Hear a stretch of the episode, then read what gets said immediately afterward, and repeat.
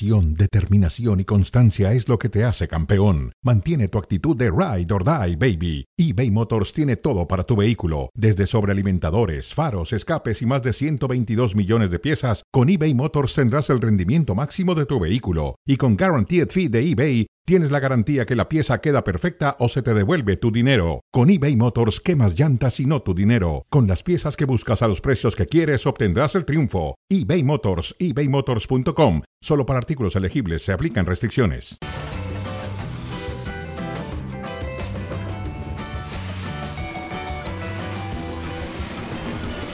¿Qué tal amigos de Cronómetro? Un placer estar acá con ustedes.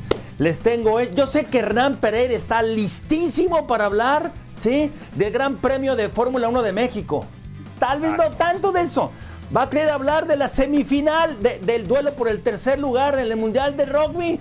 Y eso que es de Argentina, fue un partidazo, eso sí les digo. Perdieron 23-26, mis respetos para esos Pumas que se la volvieron a partir con, con Inglaterra. Lamentablemente se quedaron con el cuarto lugar. Pero para no tener liga profesional, ser el cuarto del mundo, mis respetos. Fin de semana, yo sé, de clásico, ¿no?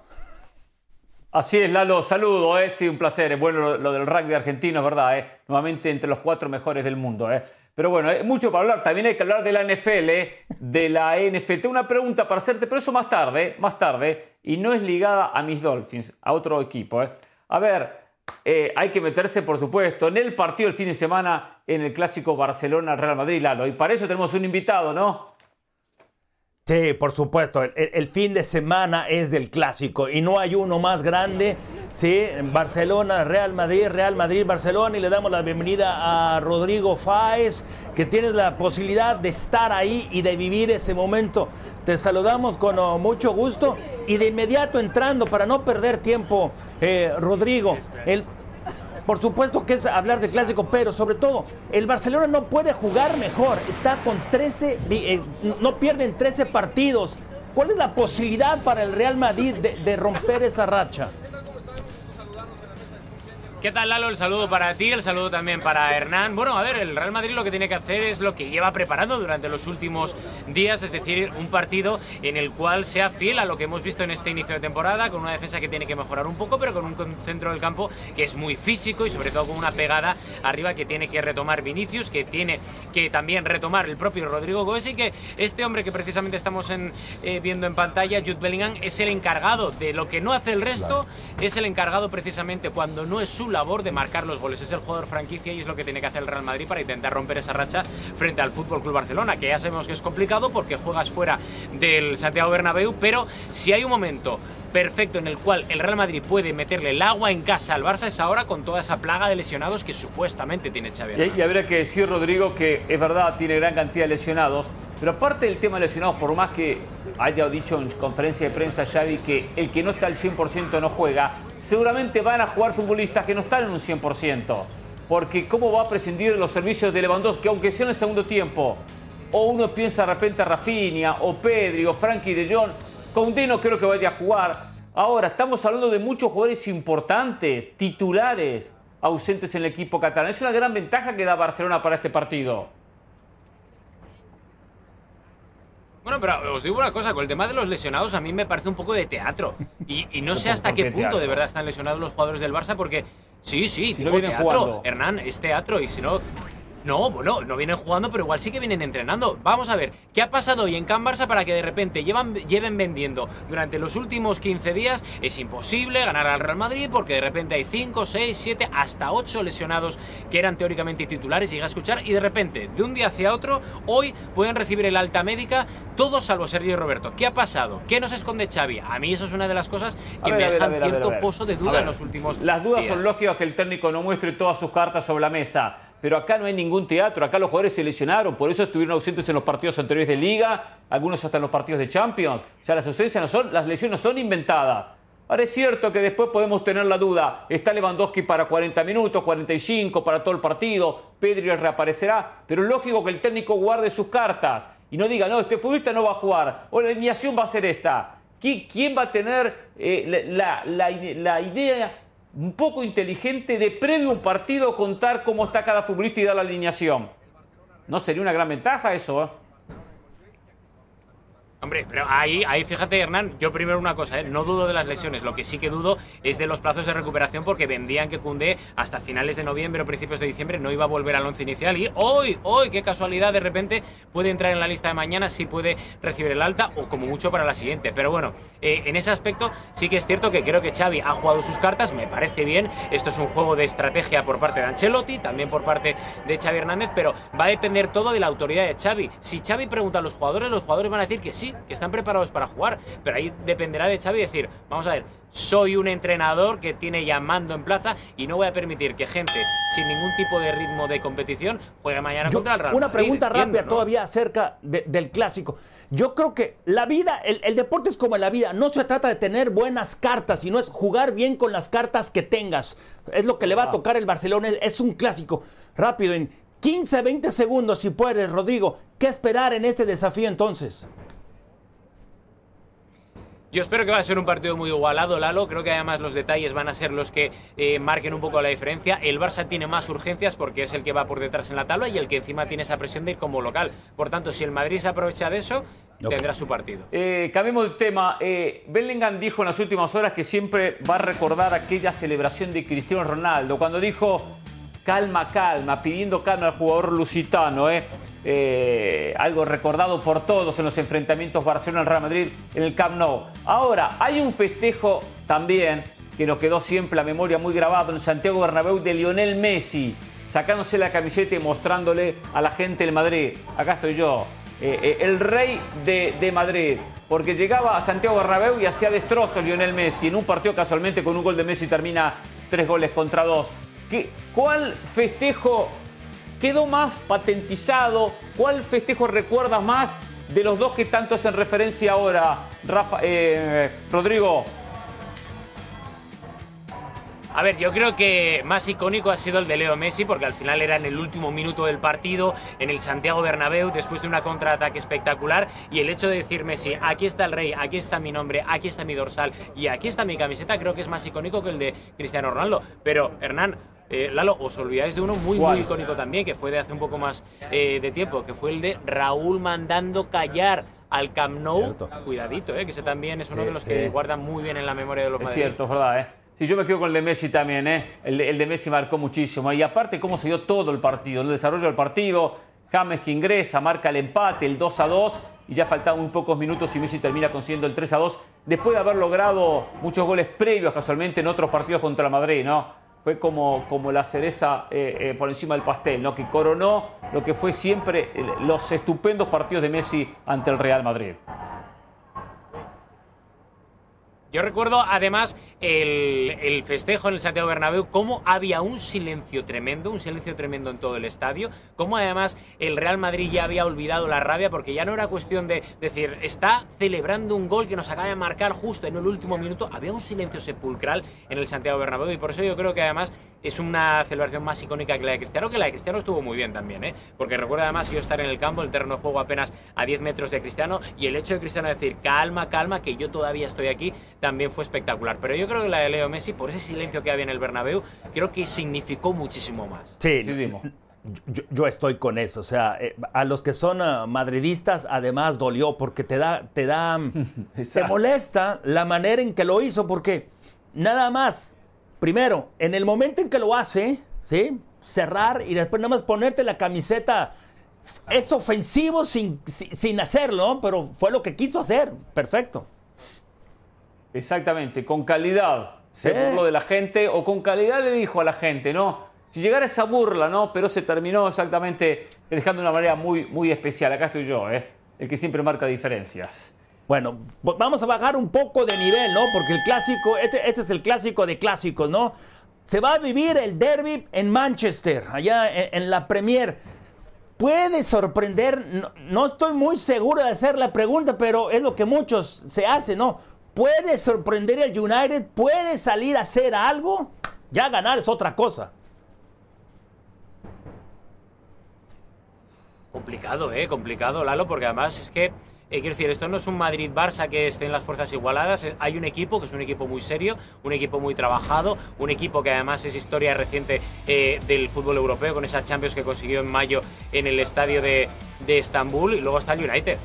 ¿Sabes? ¿Qué, qué es el United a día de hoy? Y ahora Hernán me dirá que el United, por historia, por ascendencia, ¿qué es el United a día de hoy? Por favor, Hernán, cuéntame. Cuéntame porque No, no, igual no, no, lo sé, pero es que de momento es muy poca A ver, cosa a ver, para a ver, el a ver, City. a ver, a ver, Rodrigo, va- vamos, vamos de a poco. Es cierto que la realidad de ambos es muy diferente.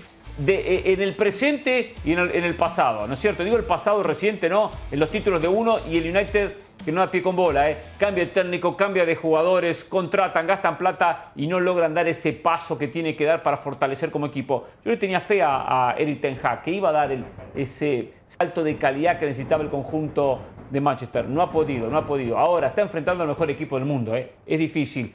Eh, por supuesto, todos coincidimos que hay un favoritismo muy marcado a favor del City. También hay que decirlo, ¿eh? Es un derby, un partido especial. El United juega con mucho amor propio. Tienes buenos jugadores. No es que no tenga materia prima. Lo que no ha conseguido el United es colectivamente sacar diferencias. Plantel hay, inversión hay. Entonces, no es un partido que ya es un hecho que el City lo va a terminar ganando. ¿eh? Entonces atrévete va a decir su- que van a ganar, ¿no? no, no, no, no, yo estoy analizando. Si tengo que ir, me voy con la lógica. La lógica dice que va a ganar el City. No es cuestión de atreverse, es cuestión de analizar. No, es que dice. por ese lado. No, es que, eh, eh, Ra- es, que, es que viene Rodrigo a decir que el United no tiene ninguna posibilidad. Esto es fútbol, en el fútbol sí hay posibilidades.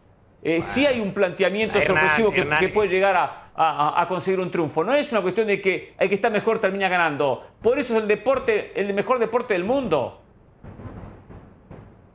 Te digo una cosa, Hernán. Mira, el Manchester United, cuando ha visto el éxito del City, ha hecho lo mismo que el City, pero lo ha hecho mal. Es decir, el City ficha a un delantero nórdico que se llama Sí. Haaland. Los otros a Hoglund, que de momento no es ni la mitad de Haaland. El City tiene a Bernardo Silva, que es un portugués que marca las diferencias. El United eh, firma a un tal Bruno, eh, que lo está haciendo muy bien, Bruno Fernández, pero que no es Bernardo Silva. Y encima ven que en el banquillo hay un señor calvo que juega muy bien y que le gusta tocar la pelota como Guardiola. Ellos fichan a Ten Hag. Lo están haciendo todo mal. Copian, quieren estar ahí, pero lo están haciendo mal y están dos eslabones por debajo. Ey, Pero remataste bien, Rodrigo. Partidos son partidos, ¿eh? Esta Ey, que continuar ojalá sea después del partido- partido, ¿eh? ojalá sea competitivo. el- el Eso es lo que pasado, ¿eh? quisiéramos ver. Yo no No lo va a ser creo. competitivo, ¿eh? No va a ser un baile, ¿eh? No va a ser un Ojalá. baile del City. El United le va a hacer partido al City, ¿eh? Abrazo, Rodrigo. Está bien. Veremos. Rodrigo, gracias. Un abrazo, besos. Y bueno, acá nos quedamos entonces.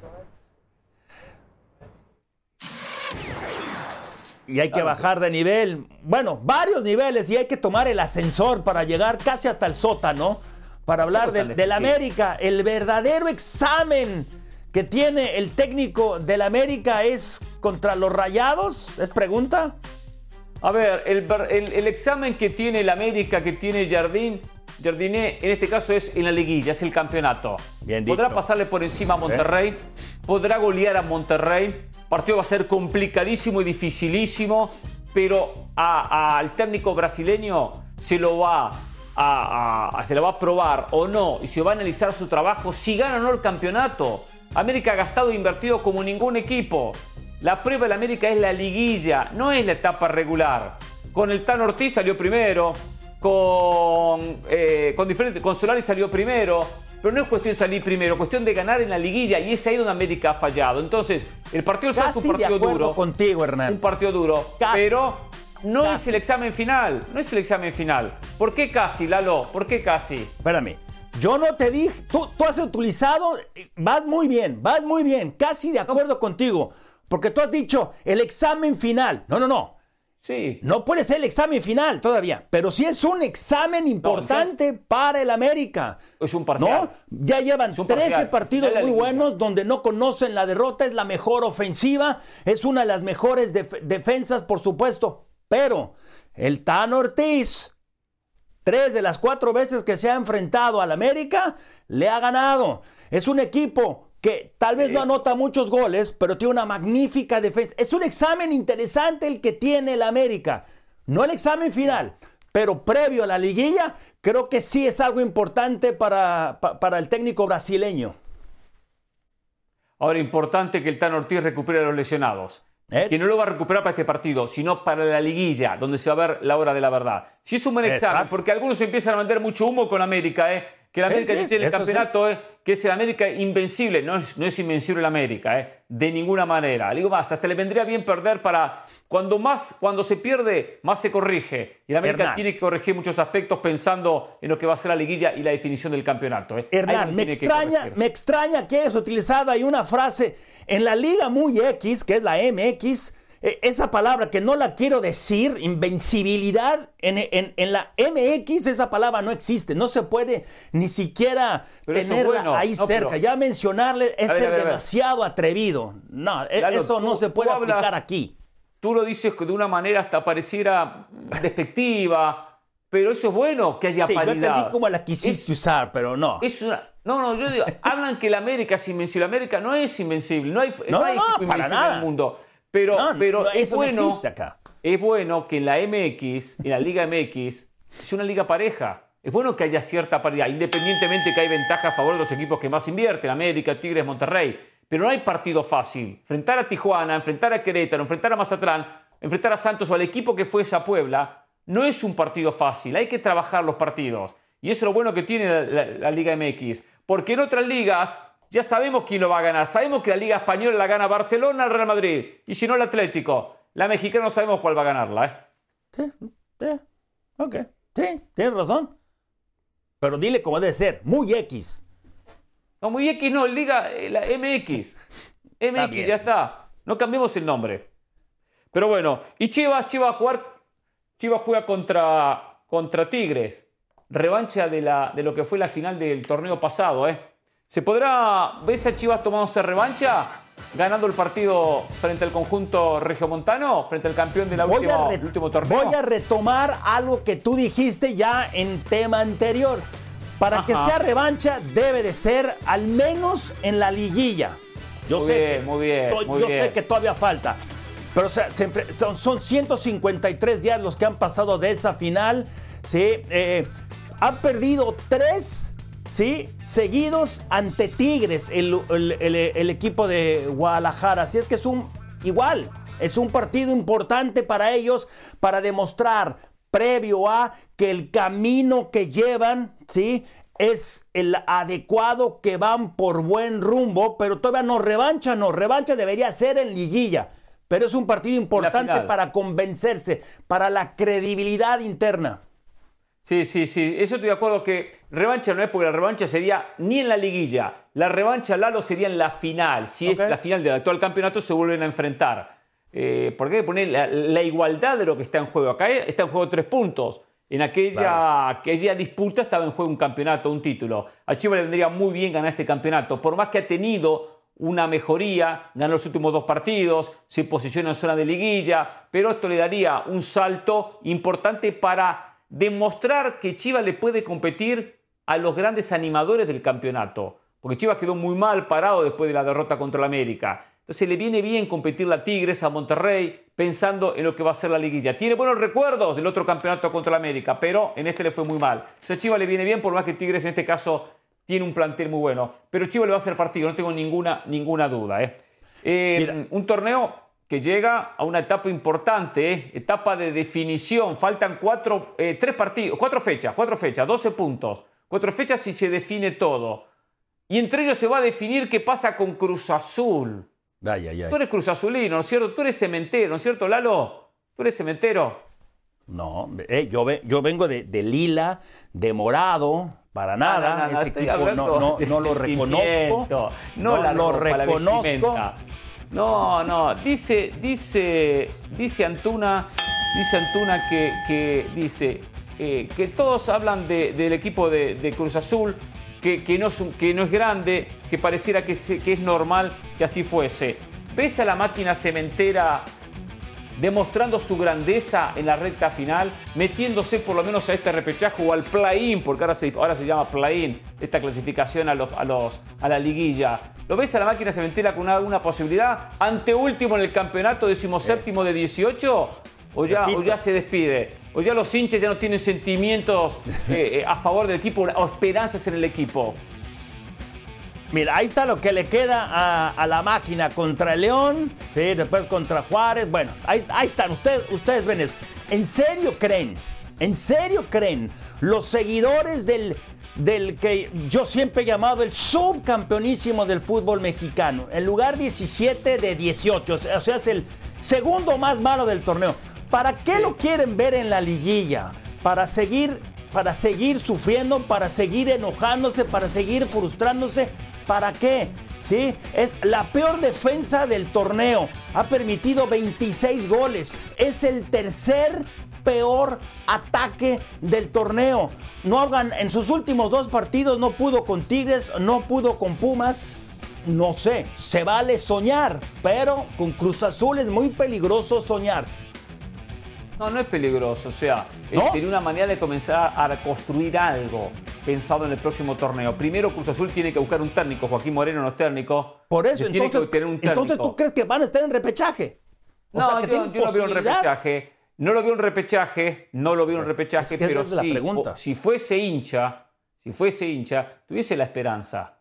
Alentaría los últimos cuatro partidos, sacaría la calculadora, porque el hincha vive de esa manera. El hincha vive pensando en el presente, en que si gana hoy tiene una posibilidad. ¿Cuántos puntos tiene? 11, 16 tiene el Atlas, está a 5 puntos, faltan 12, es muy complicado es más que todo complicado que gane los cuatro partidos. Yo le digo a Pero los es una manera de construir a los seguidores de Cruz Azul de terminar bien este torneo. Hay que ser disciplinados antes que estar antes de que ser pasionales con el Cruz Azul y les y cierro con esto. Si tú eres un aficionado a un restaurante y suben los precios, tú vas a seguir yéndole, yendo a ese restaurante porque el platillo que más te gusta sigue siendo bueno. Pero si el platillo que te dan no, si, no es suculento, aunque le, aunque le bajen el precio, yo ya no voy a ese restaurante. Es, hay que saber ser aficionado en pocas palabras. Cruz Azul te debe de convencer a ti para seguirlo. El aficionado tiene que estar en las buenas y en las malas. ¿eh? El, aficionado real está en las buenas y está en las malas. ¿eh? Pero bueno, hay aficionados y aficionados. ¿eh? Pero bueno, ¿hablamos de Memo? Vamos ahora con Ochoa, con eh, el arquero mexicano que si se afianzó en la titularidad con el Salernitana, sé que perdieron, perdieron con el Genoa, pero tuvo dos muy buenas paradas, sobre todo una boca de jarro contra, y, sobre todo contra Johan Vázquez, su ex compañero en, el América. Ahí tenemos una de esas. ¿Tú crees que con el nuevo técnico pueda ser el titular él, con uh, Filippo Inzaghi? Eh, sí, eh, Filippo Inzaghi le había, dado, eh, le había puesto en el banco de suplentes el partido anterior, donde venía siendo titular, en cierta manera por el desgaste que había tenido después de la fecha FIFA, donde había tenido que jugar los dos partidos que, jugó México, contra Ghana y contra Alemania. Por tanto, también se analizó esa, esa cuestión. Hoy lo pone como titular, es cierto que su equipo pierde, pero tiene buen partido Memo Ochoa. Y por lo tanto, ese buen partido hoy le da la confianza. Yo no tengo ninguna duda que Inzaghi le va a dar el respaldo y va a seguir atajando como titular el propio Memo Ochoa. Memo Ochoa muy criticado desde México, no sé por qué tan criticado, cuando siempre ha mostrado compromiso con la selección. Parece que lo quieren culpar de los fracasos que ha tenido la selección, especialmente por culpa de los dirigentes. Pero Memo en el Salernitana va a tener el respaldo. Lamentablemente tiene un equipo malo, malo. Eh, los compañeros son, son espantosos. El equipo está hoy en zona de descenso y quizás termina descendiendo. Lo que tiene que buscar eh, eh, Memo Ochoa es un mejor representante para buscar un equipo que compita por lo menos de la mitad hacia arriba. Siempre toca competir los equipos de la mitad hacia abajo. Memo termina siendo figura. Eh, y él no desentona. No desentona, pero si no tiene compañero, tiene un buen equipo competitivo, muy difícil atajarse todas. ¿eh? No, yo estoy contigo en eso, pues sabes que también ya a estas alturas de su carrera, y no es crítica a él, o sea, yo estoy de acuerdo con todo lo que dijiste, estoy de acuerdo. ¿Por qué lo critican tanto en México? Nos le hubiera ido más mal al Tri si no hubiera estado él, de, eso no hay duda. Lo del representante, pues ya es tarde, ya está en la recta final de su carrera. Una gran carrera, por cierto. Él, de los pocos que se salió de la zona de confort para estar en Europa. Y no hay duda, siempre mereció estar en mejores equipos, pero el representante no ayudó mucho. A ver, Lalo, hablemos un poco de la Fórmula 1. Cambiemos de disciplina. Se viene el Gran Premio de México. ¿Y qué opina de eh, Checo Pérez y la, diferencia que tiene Hamilton? Checo Pérez, ¿mantendrá esa diferencia de puntos en el campeonato o Hamilton con su Mercedes comenzará a cortar distancia y de a poco empezará a tomar esa segunda posición?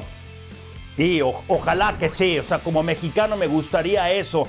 Pero a, mí me pagan por decir lo que pienso y yo siempre voy a tratar de ser lo más neutral posible y sobre todo decir la verdad. Por ahora son 39 puntos. Checo solamente un podio en las últimas cinco carreras. Tuvo muchísima suerte la semana pasada, la semana pasada, ¿no? Por la descalificación del británico. Pero Hamilton ha sido mucho más regular en todo el año, con excepto del retiro en Qatar y la descalificación en Estados Unidos ha sido más regular. Está cerrando mejor Hamilton, tiene la experiencia. Y esto dicho por el propio Lewis Hamilton. Red Bull no le ha ayudado mucho a Checo. También es eso. Ojalá aguante Checo. Sí, sí, ojalá y ojalá que, el México consiga, por supuesto, una victoria. Hay que ver si lo dejan, ¿eh? Hay que ver si lo dejan ganar, ¿eh? Porque también está este, esta cuestión de que piloto número 2 después tiene que dejar al número 1. ¿eh? Mercedes ha mejorado ¿eh? como, como máquina. ¿eh? Ya para, ya para el cierre, los 49 han tenido un arranque de temporada espectacular con cinco victorias consecutivas, pero en las últimas dos semanas, dos derrotas. Perdieron contra Minnesota, habían perdido otro partido contra Cleveland Browns. Este fin de semana no tiene a su quarterback. Eh, ¿Cómo piensas que le va a ir? ¿Volverán a perder contra Cincinnati tomando en cuenta que Purdy no va a jugar el partido? Sí, bueno, fíjate, ya sorprendió que Purdy ya, ya lo, están poniendo en duda. Yo creo que deben descansarlo porque viene de una conmoción, que nadie se dio cuenta del golpe que recibió en la cabeza y mira que a mí me tocó ese partido. Yo creo que el problema no ha sido la ofensiva, ha sido la defensiva. Por más que no han permitido más de 20 puntos en estas dos derrotas, para mí ha sido la defensiva. Minnesota tuvo 10 minutos más el balón y Cleveland 9 y las entregas ahí sí han perdido cuatro veces el balón en los últimos dos partidos y Cincinnati es lo opuesto. Viene enrachado, ganado los últimos dos o tres de los últimos cuatro. Y esto, Joe Burrow está sano. Yo creo que va a ganar San Francisco, es en casa y va a responder Sam Darnold si es el que está en los controles, pero no va a ser fácil. Y tengo la suerte, Hernán, me toca narrar ese partido para Centro y Sudamérica. Ojalá que sea el partido que todos esperamos. Éxitos entonces en el partido, ¿eh? éxitos. ¿eh? Esperemos a ver qué pasa. Divo Samuel tampoco va a estar con los 49ers, por lo tanto hay que ver. Pero cierto. un candidato, ¿eh? un candidato de, para llegar al Super Bowl los 49ers, independientemente de estos dos traspiés consecutivos. Perdieron el invicto. Nosotros, la gente de los Dolphins, festejamos cuando los 49ers perdieron su primer partido. ¿eh? Abrazo, Lalo. Abrazo, Hernán. Gracias. Suerte a Checo.